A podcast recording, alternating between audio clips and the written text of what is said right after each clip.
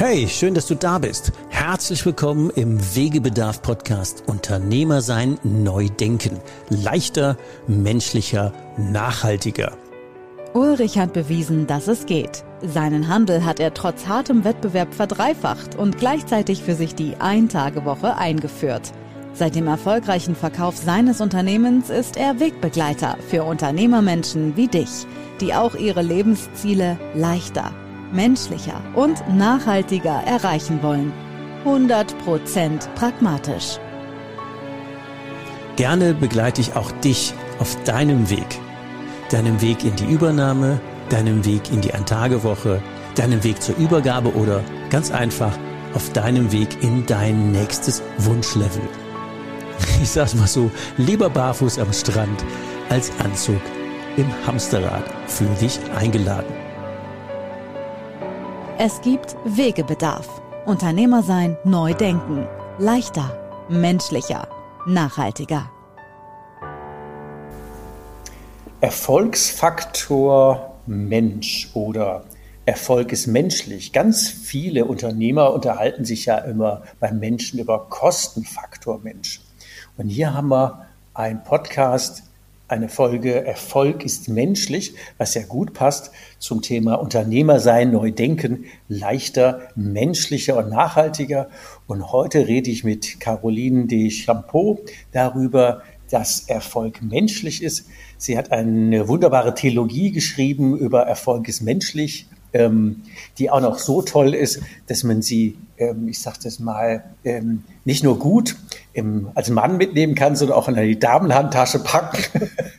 Und ich fand das Format total praktisch, weil man einfach, wenn man im Kaffee sitzt oder einfach mal so am Frühstückstisch oder nachmittags auf der Couch einfach ein bisschen rumblättern kann und ähm, ganz viele tolle kleine Anekdoten, nämlich über 200 Stück verteilt über das Buch, was das Thema Erfolg und Menschen angeht. Und jetzt erstmal herzlich willkommen, Caroline, bei uns im Podcast. Danke sehr. Ich freue mich sehr, dass ich dabei bin. Und gleich die erste Frage, Erfolg ist menschlich. Da muss es ja einen Grund geben, warum man gerade so ein Buch beziehungsweise eine Trilogie schreibt. Was ist denn dein Trigger dahinter, dass du dich mit dem Thema beschäftigt hast? Ich äh, war ungefähr 26 Jahre angestellt zunächst als Trainee und, äh, und dann später als, als Führungskraft auch und habe während meiner ganzen Zeit äh, beobachtet, warum einige Menschen Erfolg hatten und andere nicht. Und warum einige Leader ihre Teams mitreißen konnten und andere nicht. Guter und Punkt. Daraufhin habe ich mir Notizen gemacht und habe festgestellt, dass diejenigen Leader, die ihre, die ihre Teammitglieder Mitglieder ernst nahmen und sich für die interessierten, dass die wesentlich mehr Erfolg hatten und ihr Team mehr zusammengeschweißt war als, äh, äh, als, die, als die Mitglieder von, von Teamleitern, sagen wir mal Art Managern, ja, die ihre Mitglieder gemanagt haben und nicht geführt haben. Und daher habe ich mir überlegt, dass das vielleicht ein Trigger ist, der interessiert, weil heute ist das immer mehr zum Thema geworden das Problem ist nur, viele sagen, Erfolg ist menschlich und wir müssen menschlich führen als Lippenbekenntnis. Und, ja, tun es aber nicht. Und sie tun es nicht. Und ich habe mir überlegt, äh, vielleicht sollte man eine Anleitung geben. Als ich über dieses mhm. Thema recherchiert habe, äh, ist mir aufgefallen, dass es meterweise Veröffentlichungen und auch Doktorarbeiten und sowas über Motivation, Ohne Ende. Leadership mhm. und so weiter gibt. Aber ich habe nirgends praktische Tipps oder Fallstudien gefunden. Und daher habe ich mir überlegt, das wäre vielleicht eine Ergänzung und habe viele, viele Menschen interviewt aus meinem persönlichen und auch aus meinem beruflichen Umfeld. Und zwar Ex-Chefs, Ex-Mitarbeiter, Ex-Kollegen, Nichten und Neffen, die heute schon im Berufsleben stehen, äh, mein Sohn auch beispielsweise, mein Mann, also aus Familie und Freunden, Freundeskreis und Berufskreis. Und eigentlich bin nicht ich, die das Buch geschrieben hat, sondern all diese Menschen, äh, die mir, die mir ihre, ihre Erlebnisse anvertraut haben, die mir erlaubt haben, die zu veröffentlichen. Und ähm, ja, wir haben, ich bin diesen Menschen sehr dankbar. Ich habe ihnen sehr viel zu verdanken und wir hatten auch eine Menge Spaß. Wir, sie haben furchtbar gelacht zum Teil, denn wenn man in einer Situation drin ist, ist es nicht so witzig. Aber wenn man, wenn man hinterher darüber erzählt und vor allem, wenn es schon ein bisschen her ist, dann sieht man das natürlich ganz anders. Ja, es macht das Buch ja auch leicht lesbar oder die Bücher leicht lesbar, weil immer, du schaffst es ja mit diesen Mini-Geschichten aus diesen Interviews, aus dem Live-Erleben, ähm, einen ja sofort irgendwie in die Situation zu holen und jeder denkt, ja genau, kenne ich, da habe ich auch schon, das war bei mir auch so. Und wenn du dann, und das kann ich absolut nachvollziehen, in der Theorie über Führung gibt's ja äh, Millionen von Seiten, die geschrieben sind, aber praktisches Handwerkszeug ähm, nicht so dolle viel. Weißt du, Ulrich, wenn, es ist einfach so, dass es Spaß machen soll, dieses Buch zu lesen. Das war einer meiner Ziele, denn ich möchte die Leser dazu animieren, äh, vielleicht die Kapitel häufiger zu lesen und auszuprobieren, was ich vorschlage. Und wie du so gut sagst, dass du dich in einigen Situationen wiedererkennst, genau das ist der Wille. Weil weil dann kann man auch Situationen, wenn sie sich wiederholen, erkennen und sagen, oh, da habe ich was drüber gelesen. Welches Kapitel war das noch? Und dann kann man wirklich zurückschlagen, wie in einem Nachschlagewerk mhm. äh, und überlegen, was könnte ich, äh, hätte ich anders machen können und was kann ich jetzt tun, um die Sache zu reparieren. Da ist ja, ähm, du hast es ja ein Stück weit in drei Teile geteilt. So, wenn ich das richtig verstanden habe, ist ja so der erste Teil, wie tickt der Mensch, der zweite Teil, wie kommunizieren wir denn und der dritte so Führungstools. Ja. Und äh, das finde ich eine interessante Verteilung, ähm, auch damit anzufangen, wie tickt denn der Mensch. Und jetzt können wir ja nicht den ganzen Buchinhalt wiedergeben, aber da du ja so nette Anekdoten hast und all die ganzen Geschichten, vielleicht kannst du einfach mal uns ein Stück weit mit ins Buch nehmen, zu sagen, ja, wie tickt denn der Mensch? Was ist denn im, wie heißt das, menschengerechter menschengerechter, mit mehr menschengerechter Führung mehr erreichen. Das ist ja der Band 1. Ähm, und ähm, da schreibst du ja am Anfang, du gewinnst nie allein. An dem Tag, an dem du etwas anderes glaubst, beginnst du zu verlieren und du zitierst den Mika Häkkinen. Ja. Das ist ja ein interessanter Einstieg. Das hat ja sicher einen Grundgedanken. Erzähl. Also die menschengerechte Führung ist wichtig.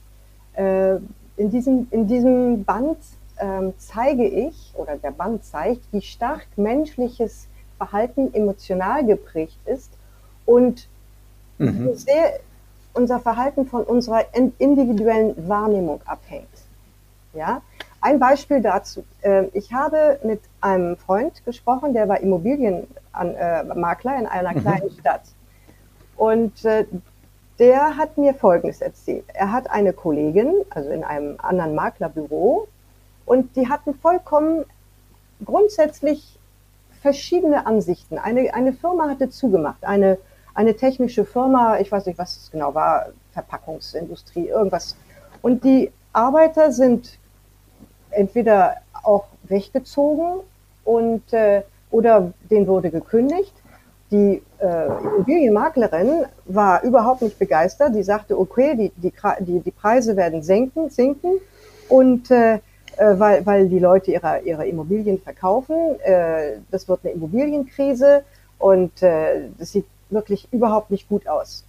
Der Mann, mit dem ich gesprochen habe, der sagte auch, okay, dadurch, dass die Leute abwandern, sinken die Preise. Allerdings kommt auf das Gelände einer Hightech-Firma, deren, dessen, deren Angestellte verdienen im Durchschnitt wesentlich mehr. Das mhm. heißt, der ist auf Wohnungsjagd gegangen und hat, oder Häuserjagd auch, hat, hat Häuser, Einfamilienhäuser gekauft, dafür, also äh, sich darum bemüht, die verkauft an Investoren und das Gleiche gilt für Apartmenthäuser. Da hat er dann äh, Wohnungen zusammengelegt, um schöne Wohneinheiten zu kreieren. Und war sehr optimistisch nach dem Motto, die neuen Angestellten verdienen mehr und wollen großzügig wohnen. Mhm. Nach dem Motto, es sieht wirklich gut aus. Und äh, äh, inzwischen hat er dann zweimal dran verdient. Einmal, indem er die Sachen an die Investoren verkauft hat und dann, als er für die Investoren das alles vermietet oder nochmal weiterverkauft hat. Ja, es gibt keine objektive Wahrheit und darum ja, darum verstehen wir das, was um uns rum passiert, einfach unterschiedlich. Und daher. Interesse, Interesse steuert Wahrnehmung, würde der eine oder andere gesagt haben. Ja, es gibt keine objektive Wahrnehmung und alles, was wir wahrnehmen, wird in erster Linie von unseren Emotionen und unseren Erfahrungen gesteuert und nicht dadurch, dass, durch das, was wir denken. Daher, das ist so wichtig, wenn man Teams leaden will, also Leute führen will, mhm. äh, dass man mit den Emotionen der Mitarbeiter arbeitet und nicht dagegen angeht. Und darum, das soll dieses Buch zeigen. Wegebedarf. Auf ein Wort. Da nimmst du uns ja mit im Prinzip auf eine, wenn man so will, etwas ernüchternde Reise, nämlich zu sagen, wir tun ja immer so, als wären wir so vernünftig. Vor allen Dingen Männer tun das ja gerne, deswegen darf ich das so sagen. Ähm, aber aus dem Buch 1, auf dem ersten Band kommt ja mehr raus, wir sind ja eigentlich so eher ein, ein Emotionswesen. Ja, natürlich. Und äh, tarnen dann unsere Entscheidungen als ganz vernünftig, weil wir sind ja, wir sind ja so schlau. Und ein guter Leader weiß das natürlich und weiß dann auch die Emotionen ähm, herauszukitzeln. Und deswegen kommst du ja auch in dem zweiten Buch, da geht es ja um Kommunikation, auf den Punkt, äh, wie sollten wir denn miteinander umgehen? Wie müssten wir denn kommunizieren? Wir müssen den Fokus auf wirksame und bewusste Kommunikation legen, denn unsere Kommunikation ist viel, viel komplexer, als wir ahnen. Äh, es ist, wenn du so willst, die Translation unseres Mindsets ähm, die Art und Weise, wie wir kommunizieren, verrät, wie wir über uns selber denken, aber verrät unserem Gegenüber ganz genau, was wir über ihn denken. Das mhm. heißt, äh, es ist wirklich ein Führungstool par excellence. Wir können unsere Gedanken dahingehend orientieren, dass wir uns beispielsweise auf die Stärken unseres Gegenüber konzentrieren und auf das, was wir an ihm mögen, selbst wenn wir ihn insgesamt nicht so gerne mögen. Aber es kann sogar sein, dass wir sagen, wow, der hat aber ein tolles, einen tollen Schlips oder ist ganz egal, aber irgendwas Positives und dass wir uns mhm. auch einstellen darauf, dass er eine andere Wahrnehmung und eine andere Erziehung genossen hat als wir. Und dann können wir, äh, können wir uns mehr oder weniger in ihn hineinversetzen, denn Kommunikation ist nicht nur ein Informationsträger, es ist wirklich eine Art pas de deux, wie ein Tanz. Ja? Mhm. Man muss geben und nehmen und die Qualität, die Qualität unserer Kommunikation beeinflusst ganz stark die Grundeinstellung unserer Mitarbeiter oder unserer Chefs. Ihren Chef können Sie genauso, äh, genauso führen, wenn Sie so wollen, äh, wenn du so willst. Ähm, die Qualität unserer Kommunikation äh, beein also beeinflusst, wie Mitarbeiter sich im Unternehmen fühlen, wie sie das Unternehmen nach außen tragen, wie sie sich im Team fühlen, ob sie sich für das Team einsetzen, das heißt, ob sie ihre Kollegen als bereichernde, sympathische äh, Kollegen sehen oder eher als Konkurrenz und Bedrohung im eigenen, für den eigenen Aufstieg. Insofern ist Kommunikation das A und O äh, weil, weil wirklich davon abhängt, ob wir unser Team zum Erfolg führen, ob wir unseren Mitarbeitern Mut zum Erfolg machen und Mut dafür, die Verantwortung zu tragen für den Erfolg, den sie dann erreichen. Ich sage ja immer gerne, dass ähm, die beste Art, die Zukunft vorauszusehen, ist, sie selbst aktiv zu gestalten. Und wenn ich die Art der Kommunikation so gestalte, dass sie menschengerecht ist, dass man die Leute abholt, dass man sie ähm, es könnte sich jetzt böse an positiv manipuliert. Ich meine, wenn ich nichts tue, äh, geht es auch irgendwie gut. Oder wenn ich was tue in eine gewisse Richtung. Ähm, sagen wir mal, wenn wir die, das Bewusstsein darüber haben, können wir das ja als Win-Win gestalten. Und ähm, ich habe es ja gerne immer als Bild, vielleicht auch nochmal ergänzend. Ich sage immer, es gibt zwei Führungsstile, Fliege und Biene. Und Fliegen finden sinnigerweise diese dampfenden, äh, übelriechenden Haufen. Das haben wir als Chef ja ganz oft drauf. Wir kriegen diese ganzen Häufchen immer gerne zugest äh, zugestellt, weil äh, verdichten sich gerne am Cheftisch. Und der andere Führungsstil, das kann man ja fast wie ein Fahrprogramm im Auto ändern, ist, wenn wir bewusst damit umgehen und die nenne ich Biene und sagen, wir könnte ja auch Blüten und Nektar suchen und was ist denn das Positive dahinter? Also wie du es eben gesagt hast, ich kann ja gucken, ähm, der ist zwar unordentlich, hat aber Geschmack. oder oder was, auch, was auch immer sehr, sehr plakativ und ein wenig vereinbart, vereinfacht. Aber natürlich kann ich bei jedem Menschen äh, was Positives finden. Und wenn ich damit kommuniziere, habe ich natürlich einen ganz anderen Zugang, als wenn ich mich permanent darüber aufrege, dass der Mensch die Schuhe nicht binden kann oder Kaffeekassen nicht wegstellt oder schlimmere Sachen macht.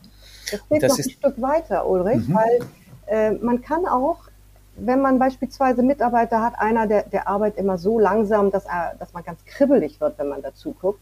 Aber man kann diese Langsamkeit auch als Stärke werten, ähm, indem man sagt, dieser Mitarbeiter, der liefert seine Arbeit erst ab, wenn sie Hand und Fuß hat und er kontrolliert mhm. lieber dreimal als nur einmal, um sicher zu gehen, dass er korrekte Arbeit leistet von A bis Z und keine Fehler drin sind. Ja, genau wie beispielsweise äh, ich hatte ein, in meinem Team hatte ich noch Unterteams und einer meiner Teamleiter, oder meiner, meiner Leader unter mir, äh, unter in Anführungsstrichen, war extrem schüchtern. Mhm. kann man sich natürlich sagen, Schüchternheit ist nicht unbedingt besonders sinnvoll, wenn man, wenn man Leute führt. Aber das Gegenteil war der Fall. Ähm, anstatt dass der, der Mann oder der, der junge Mann sich nach vorne gedrängelt hat und die Lorbeeren für sein Team eingesammelt hat, hat er seine Mitarbeiter, seine Teamkollegen nach vorne ge gebracht und hat, hat sie gelobt und hat auch bei, bei oberer Stelle bis, bis zum Vorstand hin, hat darauf hingewiesen, wie gut sein Team arbeitet. Äh, es ist also, man kann in, in all meine Stärke sehen und unsere Schwächen sind dazu da, dass wir unsere Stärken ausbauen. Habe ich gestern übrigens noch einen Podcast aufgenommen mit einer Frau, die eigentlich Übersetzerin ist und sehr introvertiert ist. Und ähm, sie muss sich auch selber vermarkten. Und dann ist sie über ein Buch eines Amerikaners gefallen. Und dann hat sie sich die Übersetzungsrechte geholt und die einen Verlag gegründet, sie herausgegeben. Und da geht es nur darum, ähm, wie quasi Vernetzungsstrategien oder Erfolgsstrategien für Introvertierte. Also von daher, der Podcast kommt auch ähm, irgendwann um die, um die Tage auch raus. Ähm, das ist ein sehr spannendes Thema, weil die Leute sehr unterschiedlich sind. Und äh, diese Zurückhaltung, das Schüchterne, die anderen in den Vordergrund lassen, das ist halt ein anderer Stil, wie sich permanent mit Geboller in den Vordergrund spielt und den Leuten die Bälle wegtreten und ähm, die Lorbeeren selber einheimsen. Das ist, ähm, kommt ja nie gut an. Im Band 3, da beschäftigt sich ja mit Führungstools. Wie müssen wir uns das vorstellen? Was sind denn jetzt für uns normale kleine KMUs, wenn wir das jetzt so anhören, was sind denn Führungstools und ähm, ja, was, was passiert in dem dritten Buch? Führungstools sind Tools, Verhaltensweisen in diesem Fall, mit denen man seine Mitarbeiter motivieren kann.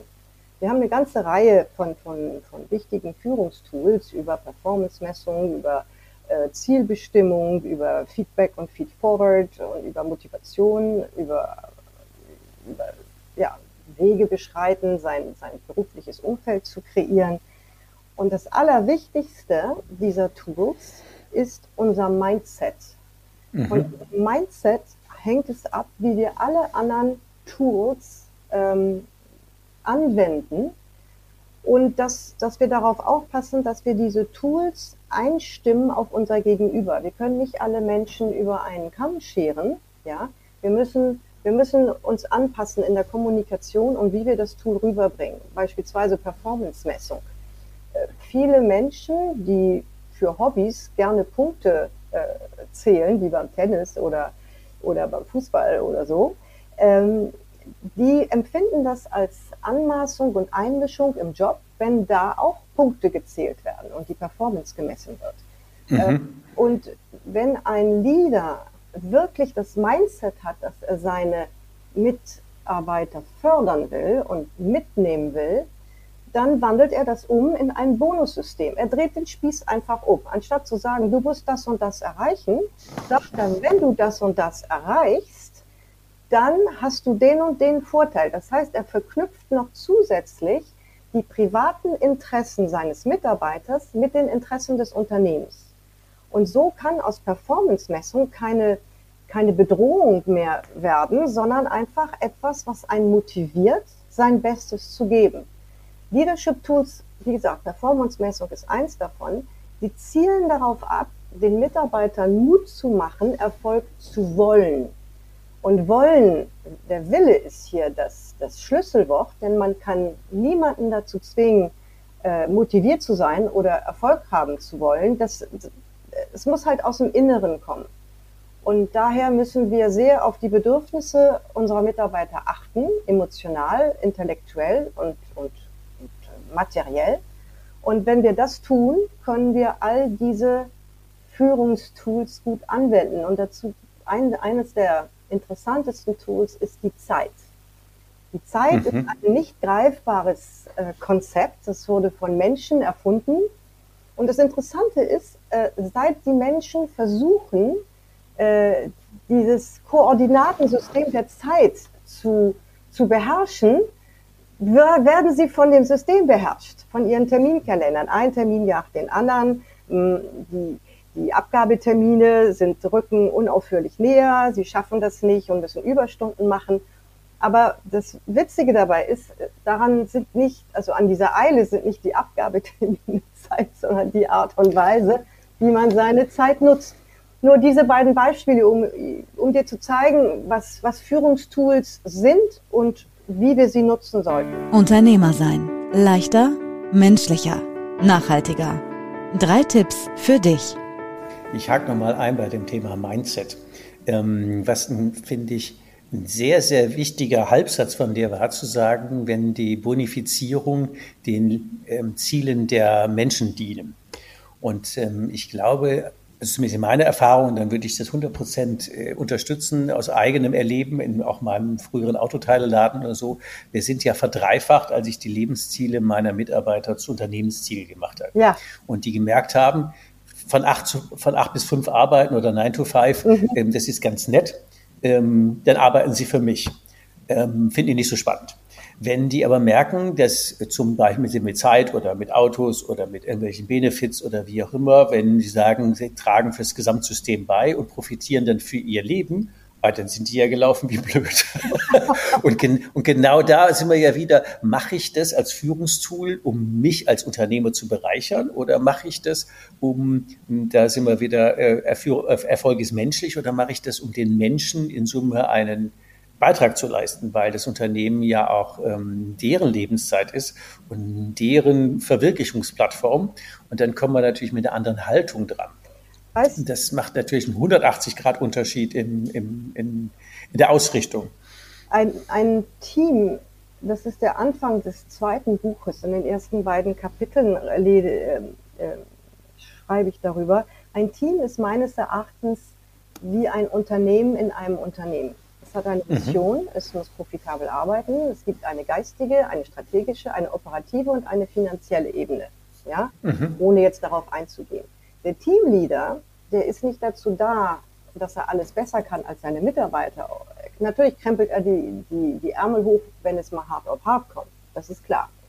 Allerdings ist der Leader dafür da, die, die Beziehungen unter seinen Team, Teammitgliedern zu festigen an Beziehungen muss man unaufhörlich arbeiten, denn äh, es ist eine Frage der, ja, der, der, des Selbstwertgefühls. Wenn wir, wir haben die Tendenz, Beziehungen aufzubauen, dann geben wir uns ein bisschen Mühe.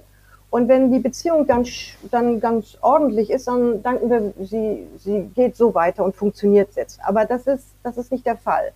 Der Leader ist dafür da, diese Beziehungen im Team aufzubauen und die und die, und die Menschen so, seine, seine Mitglieder so einzusetzen, nicht nur, dass sie ihr Know-how optimal zum Tragen bringen und das Zusammenspiel der Fähigkeiten, sondern auch so, dass alle maximal Spaß haben.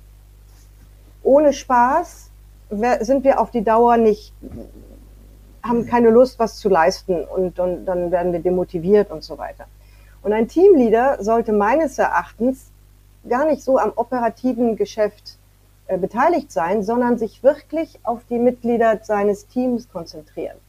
Und das Problem ist, dass in vielen Unternehmen die Macher, die am besten, die die besten Resultate erzeugen oder am kreativsten sind oder was auch immer machen, jedenfalls es werden diejenigen, deren Erfolge messbar sind, physisch messbar, die werden zu Teamleadern gemacht. Aber sind die Macher wirklich die besten Teamleader? Die Macher wollen eigentlich eher eigene Zahlen schreiben und haben überhaupt keine Lust, Verantwortung für, für die Leistung anderer zu übernehmen und, äh, und selber nur daran gemessen wer zu werden, wie die Teammitglieder funktionieren. Das wäre ja eine gute Kurve, mal über das Thema Attraktivität als Arbeitgeber zu sprechen. Weil da gibt es ja wahrscheinlich schon 10.000 Mal zitiert, aber Wiederholung schadet da nie. Da gibt es ja diese berühmten Gallup-Studien und andere, die ja ähm, erschreckendste Werte offenbaren, wie motiviert Leute sind oder wie demotiviert. Wie, äh, wie, wo, wo verortest du dich denn mit, deinem, mit deiner Trilogie in in diesem Thema attraktiver Arbeitgeber sein? Also ich habe es unter anderem dieses Buch oder diese Trilogie geschrieben, weil, weil die Zahlen, äh, die ich äh, ausgegraben habe, die, die sprechen Bände. Ich werde ein paar geben für Deutschland. Mangelnde Leadership kostet deutsche Unternehmen pro Jahr 148 Milliarden Euro pro Jahr. Mhm. Das entspricht 80 Prozent der Umsatzsteuer, die deutsche Unternehmen abführen oder 63 Prozent der gesamten Steuerabnahmen, wenn, wenn du Gewerbe- und Lohnsteuer noch dazu nimmst. Dann der, die nächste Zahl, die ist auch nicht besser. Nur jeder zweite Angestellte oder Arbeitnehmer geht gern jeden Tag zur Arbeit. Jeder dritte ist so unzufrieden, dass er über Kündigung nachdenkt. Seit 20 Jahren sind nur elf, also innerhalb der letzten 20 Jahre, waren nur 11 bis 17 Prozent der Arbeitnehmer motiviert. So, und dann kommt dazu, dass 88, 85 Prozent aller Arbeitnehmer unter Potenzial arbeitet. Und heute ähm, sind in Deutschland ungefähr 200.000 Führungsstellen oder Teamleiterstellen unbesetzt. Und es kostet im Schnitt 131 Tage, um sie zu besetzen. Es kann durchaus vorkommen, dass eine Neubesetzung eines Arbeitsplatzes das Unternehmen bis zu anderthalb Jahresgehältern kostet. Das muss man ja, sich ja, mal vorstellen. Man sollte die Unternehmen zahlen. attraktiv äh, gestalten, nach dem Motto, die, die Mitarbeiter mit einbinden, einbinden in die Unternehmensziele, einbinden in den Unternehmenserfolg dass sie wirklich partizipieren und zwar so wie Netflix das macht. Die machen das ja auf eine sehr, sehr, sagen wir mal, demokratische Art. Ja, ähm, mhm. jeder kriegt so und so viele Anteile äh, und ähm, man sollte vor allem auch die, die Mitarbeiter fördern. Fördern ist ein unglaublich, also wenn, wenn man wenn man mehr dazu lernt, das ist, kann ein unglaublicher Motivationsfaktor sein. Netflix ist ja auch ein lesenswertes Buch, äh, Führen wie Netflix, No Rules. Mhm. Ähm, kann ich auch nur empfehlen, mhm. hatte ich ja auch neulich mit einem Kollegen, der das hier in seinem Unternehmen umsetzt, mhm. äh, wie die die Gewinnverteilung machen mhm. und so auch ein sehr nettes, ein sehr nettes äh, Interview, mhm. ähm, wie die dann äh, sich gegenseitig, also wie die dann gemeinsam den Gewinn verteilen. Ähm, wenn wir als Unternehmer mal über unsere Verantwortung nachdenken und die haben Spaß, die Leute, oder die haben Frust, das hat ja immer noch ein paar Wellen, wo die das ja mit nach Hause nehmen. Die reden entweder positiv über uns oder die ähm, versauen dann daheim der Familie auch noch den, ja. den Feierabend. Und ich, da haben wir, glaube ich, eine Verantwortung. Ja, und es gibt noch einen anderen Aspekt, der wirklich wichtig ist. Wenn, wenn du heute Eltern siehst und die sind im Job unzufrieden, dann tragen sie, wie du eben sagtest, ihren Frust mit nach Hause. Nach Hause. Ja? Mhm. Nur, dann haben sie Kinder und dann kriegen die Kinder einen vollkommen verzerrten Eindruck von Leistungsbereitschaft ja, und Job. Und das kann auf die Dauer ein soziale fatal sein für die Gesellschaft. Ja, denn wenn die Kinder heute, die Kinder von heute schon, schon ab der, im Schulalter lernen, dass Arbeit keinen Spaß macht, wie soll denn das dann weitergehen? Die werden auch wiederum Kinder haben, denen werden sie auch wieder diese Message vermitteln. Das ist ein langfristiges sehr, sehr ernsthaftes Problem aus meiner Sicht. Äh, tatsächlich, ja. Also das Thema Vorbild, also da braucht man nicht nur bei Unternehmern gucken, sondern wir haben ja, das ist wie wenn man Stein ins Wasser wirft. Wir haben ja mehrere Wellen. Ja. Deswegen finde ich das jetzt cool, dass du das sagst. Natürlich, wenn die Leute gefrustriert nach Hause kommen und sagen, Arbeit ist doch irgendwie ähm, sorry, scheiße. Da muss man sich nicht wundern, dass Kinder mit null Bock äh, dann loslaufen und sagen, und wofür soll ich jetzt noch was lernen und studieren und mich engagieren, wenn ich am Ende eh nur Frust schiebe. Und ich glaube, diese, diese Wirkung, die wir als Unternehmer haben, ähm, die Kultur des eigenen Ladens so zu gestalten, dass die Leute Spaß haben, dass die menschlich gesehen und anerkannt, gewertschätzt, ähm, die Potenziale genutzt werden, dass es denen Freude macht, ihre PS auf die Straße zu kriegen, ähm, dann haben wir doch einen super guten Beitrag geleistet. Und wenn das mehr werden, deswegen mache ich auch äh, unter anderem das Thema äh, mit dem Podcast, weil ich glaube, über gute Stories muss man die Welt tragen und ob es ein gutes Buch ist, eine tolle Story, ähm, tolle Wege. Ähm, da sollte man vielleicht noch einen kurzen Ausflug aber über deine Karriere-Steps machen, weil mit Blick auf die Zeit haben wir tatsächlich schon eine halbe Stunde verplauscht. Aber ich glaube, zum Buch und der praktischen Nutzen haben wir jetzt, glaube ich, gute Impulse gegeben und auch ähm, hoffentlich habt ihr erkannt, ihr lieben Zuhörer, dass ähm, es lohnt, sich das auf den Gabentisch zu nehmen, weiter zu verschenken, wie auch immer, sich selber natürlich äh, zu gönnen und zu gucken, wenn ich attraktiv werden will, wenn ich Spaß haben will, wenn ich, das ist ja wie ein Werkzeugkasten. Ähm, wir werden ja nicht als, klar, man kann auch Führung lernen. Wir werden ja nicht alle als begnadete Leader geboren ähm, Führerschein muss man machen und äh, Führungskraft wird man ohne Prüfung. Also das ist ja vielleicht auch ähm, so ein Thema, was man sich selber aneignen muss. Du hast ja Buch, entschuldige äh, Uli, mhm, das gerne. Buch ist so, so eine Art Anleitung, dass man Schritt für Schritt sich in diese Richtung bewegt. Ja, daher, daher die, die, die Geschichten. Äh, man wird nicht von heute auf morgen zu, zum perfekten Leader, aber jeder kann es werden. Und wir sind alle Leader die, der einzige Unterschied ist die, ist, die, ist die Größe des Teams. Aber jeder von uns führt sich selber, sein Core-Team. Und das ist eine einzige Person, das sind wir. Wenn wir uns selber nicht führen können, können wir niemanden anders führen. Gute Message, ja, genau. Deine, deine Karriere fing ja mal bei einer großen deutschen Bank an. Das hast du gut ausgedrückt. und jeder weiß natürlich, dass sie eine blaue Farbe hat und silberne Streifen, also wie auch immer. Ähm, was hat dich denn von da dann am Ende in, äh, in den nächsten Step gebracht? Weil das war ja eine gute Ausbildung. Also erstmal faszinieren mich Zahlen und auch mhm. Anlagemöglichkeiten. Das war immer schon, hat mich immer schon interessiert. Aber mehr als das noch bin ich Verkäufer, also wollte ich ins Business Development. Und äh, dann war ich bei der Deutschen Bank zwei Jahre und habe danach mich beworben bei einem privaten Unternehmens, ja, Vermögensverwalter und Vermögensberater für High-End Privatkunden, weil ich einfach meinen Horizont erweitern wollte. Mhm. Und äh, ich bin nach äh, fünf, sechs Berufsjahren bin ich nach Frankreich gezogen. Ich bin in Frankreich aufgewachsen, aber dann bin ich zurückgezogen nach Frankreich und habe mich dann entschieden, für einen der größten institutionellen Asset Managers in Frankreich zu arbeiten und für den mhm. den deutschen Markt quasi aufzubauen. Das hat sehr viel Spaß gemacht. Ich habe sehr viele, sehr interessante Menschen kennengelernt mhm. und äh, habe eben da auch viele Stories bekommen von, von diesen Menschen äh, in diesem Buch. Äh, nach, ähm, ja, danach bin ich in ein kleineren Asset Manager gewechselt, hochspezialisierten Hedgefund, Hedgefund ähm, Manager. Und der wurde übernommen von einer deutschen privaten Top-Bank aus Köln.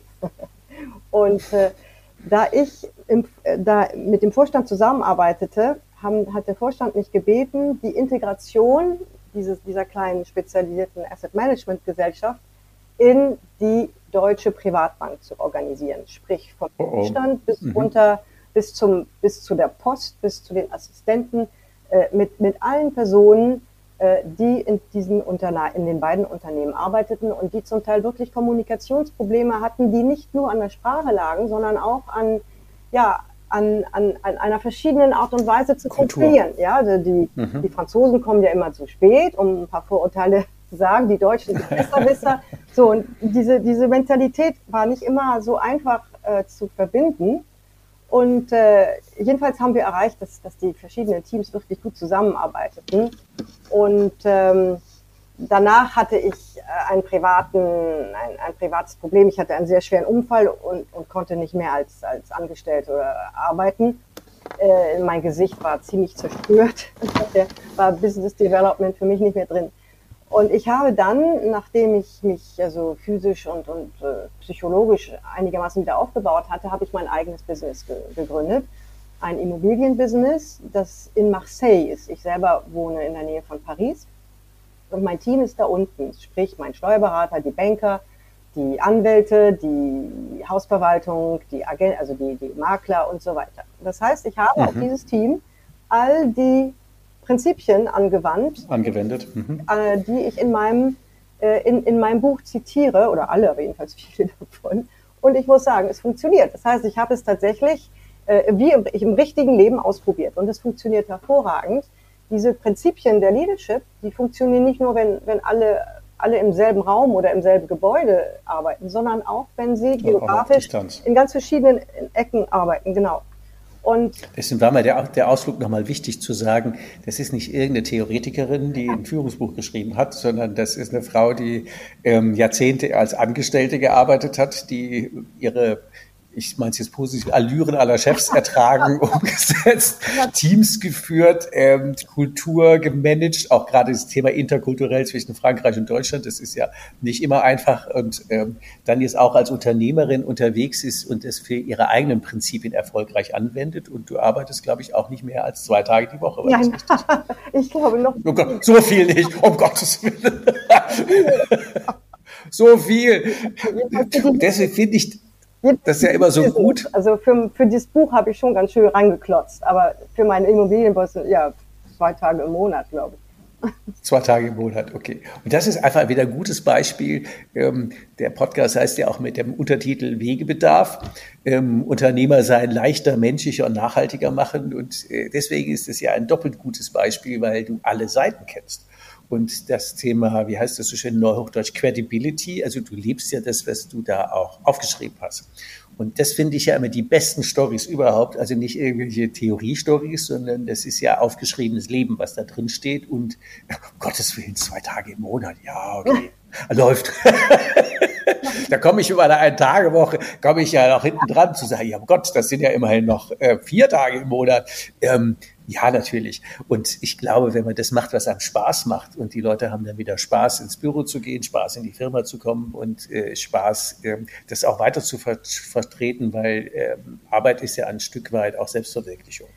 Dann wären wir, glaube ich, bei einer guten Frage zum Ende unseres Podcasts.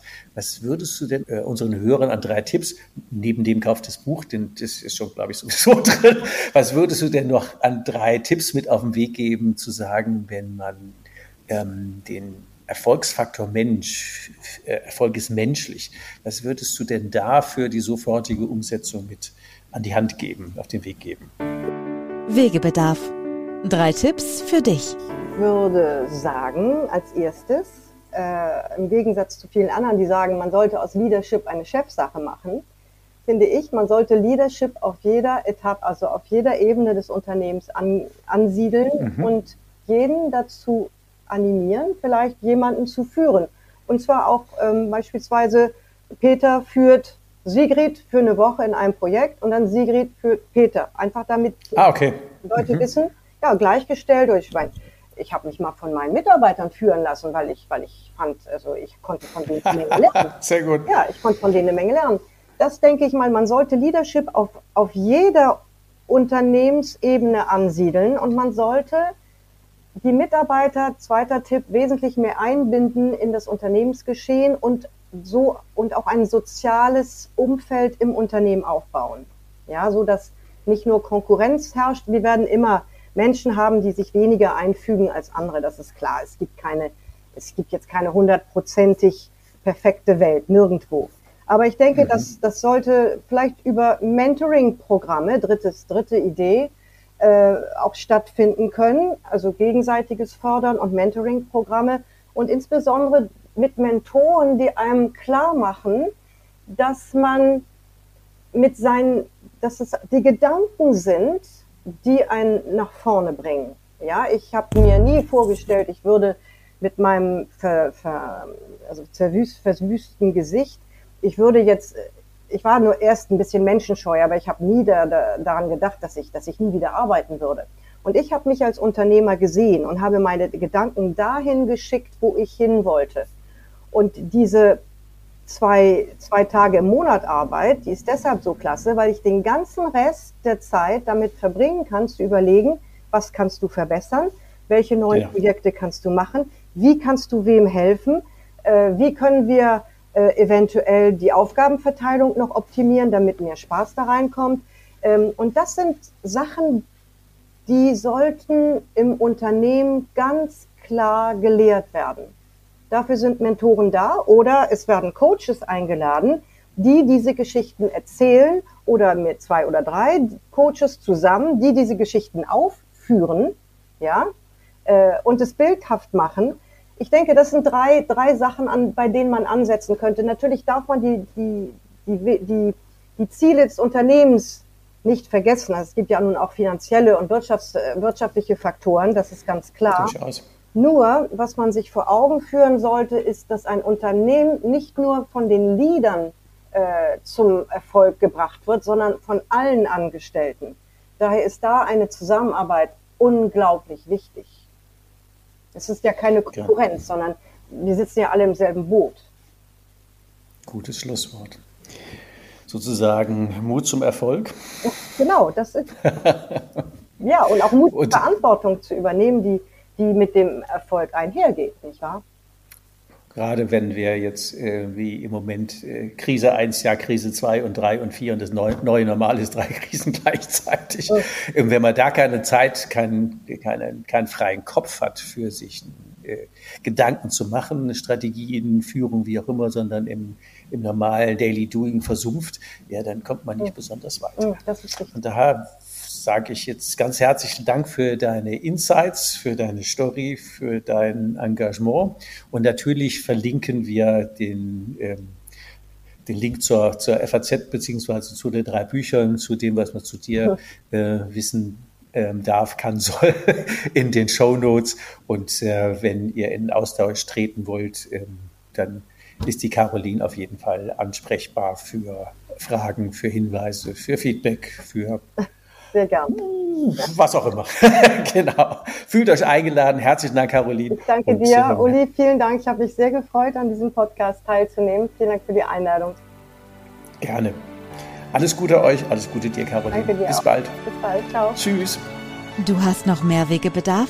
Was brauchst du, um dein Unternehmersein leichter, menschlicher und nachhaltiger zu gestalten? Abonniere unseren Podcast, um keine Folge mehr zu verpassen. Denke bitte an eine ehrliche Bewertung der Folge und leite den Podcast gerne an andere Unternehmermenschen weiter, damit sie auch von den Tipps und Ideen profitieren. Magst du mehr von Ulrich haben? Ihn live erleben? Melde dich gerne, wenn du Ulrich für dich als Coach oder Mentor gewinnen magst. Oder wenn du ihn als Speaker, Moderator oder Trainer zu deiner nächsten Veranstaltung einladen magst, um von seinen pragmatischen Out-of-the-Box-Impulsen zu profitieren von Unternehmer zu Unternehmer auf Augenhöhe. Nutze mich gerne für deinen individuellen Weg als Mentor und schließe dich gerne eine unserer Hike und Strike Jahresgruppen für Unternehmermenschen an. Du kennst ja mein Motto, lieber barfuß am Strand als Anzug im Hamsterrad.